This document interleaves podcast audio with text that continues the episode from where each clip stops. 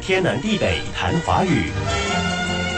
昨天谈了雏鸡、雏燕的雏，本意是幼小的鸟，生效不久的；雏形则指事物发展的初步形态或初步规模。雏字让我想到另一个含有“追”的字，读作“稚”。为什么有这样的联想？雏是幼小的鸟，生下不久的，而稚嫩的“稚”形容幼小嫩弱，两个都形容幼小啊，而且也都有“追”。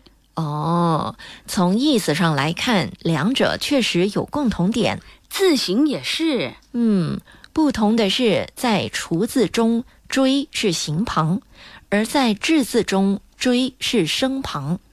追在稚字中是声旁，那么禾才是形旁。是的，稚嫩的稚从禾追生，本意是晚植的谷类，引申为幼禾。原来稚是比较迟才种植的谷类，幼小的禾，幼小嫩弱，比如稚嫩。稚弱、幼稚等，说好了这周谈含“追”的字，而且都是鸟类。那我换一个，也读“稚”。哪个“稚”？左边是众矢之的的“矢”，右边“追”。哦，雉又叫山鸡、野鸡。雉外形像鸡，雄的羽毛华丽，尾巴长；雌的羽毛灰褐色，尾巴较短。雉左边是“矢”。有说那是声旁，也有说矢就表示箭，联合右边的锥，整个字就是以箭射鸟。以前射猎的又多为野鸡，所以就用这个字表示质。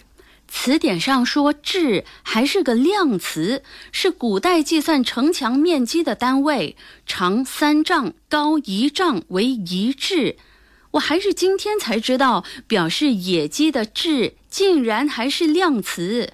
很可能是因为野鸡不善于飞行，所以后人就用它飞行所占的空间来丈量城墙的面积。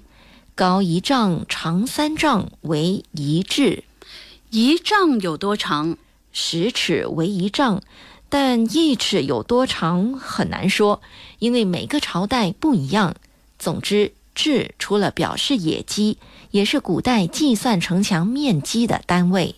雉是野鸡，你说野鸡叫跟饲养的鸡叫会一样吗？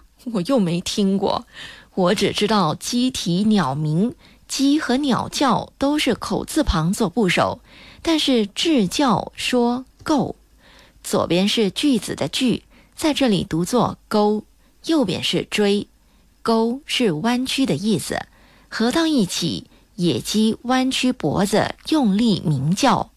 够具文言色彩，是个动词，指野鸡鸣叫，也就是雉鸣叫。